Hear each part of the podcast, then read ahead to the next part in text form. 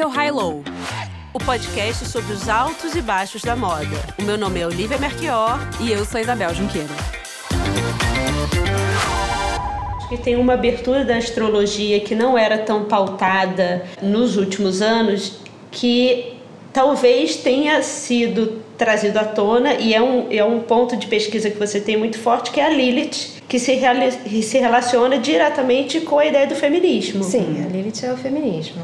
E explica para pro, os nossos ouvintes é, quem é a Lilith na astrologia, o que, que é essa figura, como ela nos impacta e qual a relevância dela para os movimentos estéticos que a gente vem vivido hoje. Bom, a Lilith ela só ganhou um lugar no céu em, em 1930. E isso coincide ali com a primeira onda do feminismo ainda. Em 1930, o que, que estava acontecendo no mundo? Era o período entre guerras, tinha uma outra guerra já prestes a estourar, a Segunda Guerra Mundial, mas naquele momento já ainda como uma ressaca da é. Primeira Guerra, as mulheres estavam reivindicando direito a voto, as mulheres estavam ocupando os postos de trabalho deixados pelos homens. Então já havia ali toda uma movimentação social de empoderamento feminino. Agora a Lilith, quem é esta mulher? Ela é, ela está no berço da nossa civilização, ela é suméria. Ela é a primeira mulher, não é isso? Ela é a verdadeira primeira mulher da Gênese bíblica, embora ela tenha sido excluída da Bíblia. Mas antes mesmo da, da, do Antigo Testamento, a Lilith ela surgiu na Suméria. O registro mais antigo que temos dela é de 7 mil anos antes de Cristo. Então estamos falando ainda de um período matriarcal em que diversos povos estavam se fixando naquele território que hoje é o Oriente Médio, naquela uhum. época chamávamos de Mesopotâmia. Vários povos é, deixaram de ser nômades, começaram a desenvolver a agricultura, o que os fixou num determinado solo. E ali desenvolveu-se também a linguagem, a astronomia, a astrologia, que eram a mesma coisa no primeiro momento. A Lilith Suméria era uma demônia. Então, nessas, nesses povos matriarcais, havia uma. Eles adoravam a deusa. Cada povo tinha sua deusa. Mas a deusa em si, ela era tudo. Ela era a terra e a natureza, ela era o céu, ela era a grande mãe que dava vida, ela era também aquela que ceifava vida e trazia a morte, o inverno e a terra onde tudo se decompõe. Então a Lilith como uma demônia, ela, ela representa essa face sombria da deusa. Então ela era temida, temida no sentido de adorada, cultuada também, mas assim, com toda, todo respeito a essa força instintiva da natureza, uma natureza mais selvagem e até mesmo perigosa. O que aconteceu na transição para o patriarcado foi que esses povos que começaram a invadir as terras matriarcais começaram a se apropriar dos símbolos da deusa no investimento consciente de desempoderar é. esse culto. É, então por isso que ela foi excluída da Bíblia também. Né? Aí ela foi transformada pelos hebreus na uhum. primeira mulher da Adão. Ah. Antes de Eva, ah. feita do barro, do sopro, é, reescreveram a história de Lilith. Então ela se tornou a primeira mulher feita do barro do sopro, tanto quanto Adão. Uhum. É, só que o que aconteceu. É, entre... Ela não era uma costela. É não. ela era vinha do barro. Ela vinha do barro. E, e, e existiam representações da Lilith antes do, dos hebreus? Imagéticos. É, sim, é. sim. Uma das imagens mais populares dela foi uma. tá numa tábua de terracota encontrada ali no, no, no território que hoje é o Iraque. E como ela é? Tá na. Não, foi, essa foi encontrada na Síria e uhum. está no Museu da Síria. É a imagem mais famosa dela, ela como uma, uma mulher, só que ela tem garras ao invés de pés e ela tem asas e ela tem um, um adereço de cabeça como se fosse uma serpente enrolada em uhum. forma de triângulo e ela segura dois objetos que, enfim, não sabemos até hoje muito bem o que significa, mas parece ser, de certa maneira, alguma, algum tipo de arma uhum. né, nas mãos. é, cercada de corujas e, e felinos. Essa é a imagem da Lilith pré-bíblica, a Lilith demônia. Ela muito associada às corujas como pássaro noturno. Na Bíblia, então, ela como primeira mulher de Adão, o que aconteceu entre eles no paraíso foi uma crise conjugal. Ela foi questionar o Adão por que ela tinha que ficar sempre embaixo durante o sexo.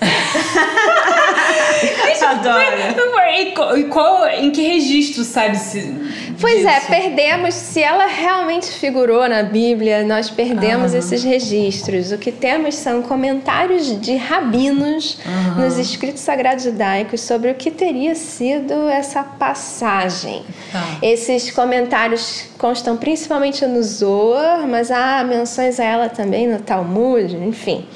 É, e num, num, numa obra cabalística que é uma, uma sátira que é o alfabeto de Ben Sirá. Há uma sátira às escrituras, uhum. ela também consta ali. Então não sabemos exatamente como foi essa passagem, porque esses comentários são contraditórios. Então tem rabino que diz que ela, que ela foi perseguida quando ela, ela e Adão se desentenderam, ela não aceitou a submissão, uhum. ela pegou e foi embora do paraíso porque quis, não foi expulsa. Então, tem rabinos que dizem que ela foi perseguida e morta pelos anjos que Deus mandou atrás dela. Uhum. Tem outros que dizem que ela foi e se, e, e se, isolou numa caverna no Mar Vermelho, onde ela viveria livre, teria encontrado Lúcifer no caminho uhum. e, e gerado uns demoninhos pelo mundo, coisas assim. Bom, o que aconteceu foi que ela foi possivelmente mesmo excluída da Bíblia, ela foi esquecida pela história e esse princípio que ela representa foi reprimido na nossa psique coletiva. E de 1930 para cá, ela recuperou um lugar no panteão dos deuses. Você acha que foi exatamente por o movimento feminista? Isso que... foi um investimento ah. consciente ah. de desempoderar as mulheres e o culto à deusa, porque a Lilith ela era a, uma ah. face sombria da deusa, uma, a, a, deusa mais como morte, vamos dizer. Entendi. E aí o que a Bíblia fez foi transformar esses símbolos da deusa em representações do mal. Ah. É, o jardim do Éden ele era o jardim da imortalidade da deusa. Aquele é. fruto proibido ele era o néctar divino uhum. que eh, era oferecido pela terra em abundância. Uhum. O, a, a, o culto à deusa ele era uma religião de êxtase. É super sexual é. e de repente a mulher ela é o mal e o sexo é um pecado. A serpente ela era um símbolo da deusa. Por quê? Porque a serpente ela troca de pele, porque a serpente hiberna no inverno. É. Porque ela tem essa característica cíclica de, de transformação. Bem, então queriam enquadrar as mulheres dentro do Bela Recatada do Lar, o que a Lilith era o oposto disso. Ela é, uma, ela é um princípio de transgressão. Esse instinto, essa força selvagem que, que ficou reprimida em nós, foi reprimida em nós. Ela, que, que é a Lilith, ela só, só começou a ser reintegrada na, na psique coletiva e individual de 1930 para cá e o que aparece no céu é porque está chegando a nossa consciência. Então, a, a, a, a Lilith que há em nós se revoltando uhum. contra essa dominação patriarcal. E aí agora nós já estamos o quê? Na terceira onda feminista e ela está mais poderosa é. do que nunca.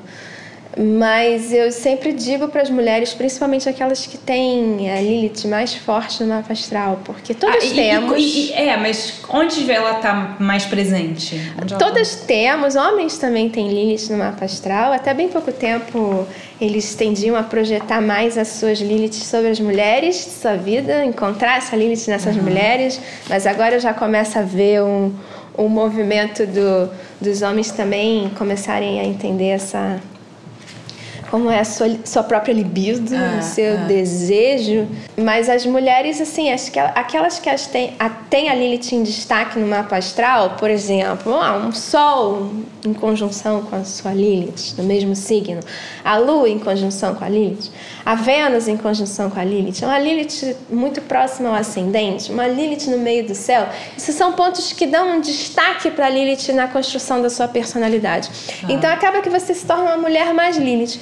E como mulher Lilith, você vai ter que transgredir algumas regras. Mas, mas, por exemplo, no mapa astral, Onde está a Lilith? Porque eu sempre vejo assim, a casa de sei lá quê. A Lilith é a Lilith. A Lilith. Mas, mas é tipo Sol, Lua. Olha, não, o que acontece. O quê? É, Acho que é isso. É isso. É isso mas tá é, vendo? é, sendo que ela não é um corpo celeste, ela não tem então, massa. não é um. Tá.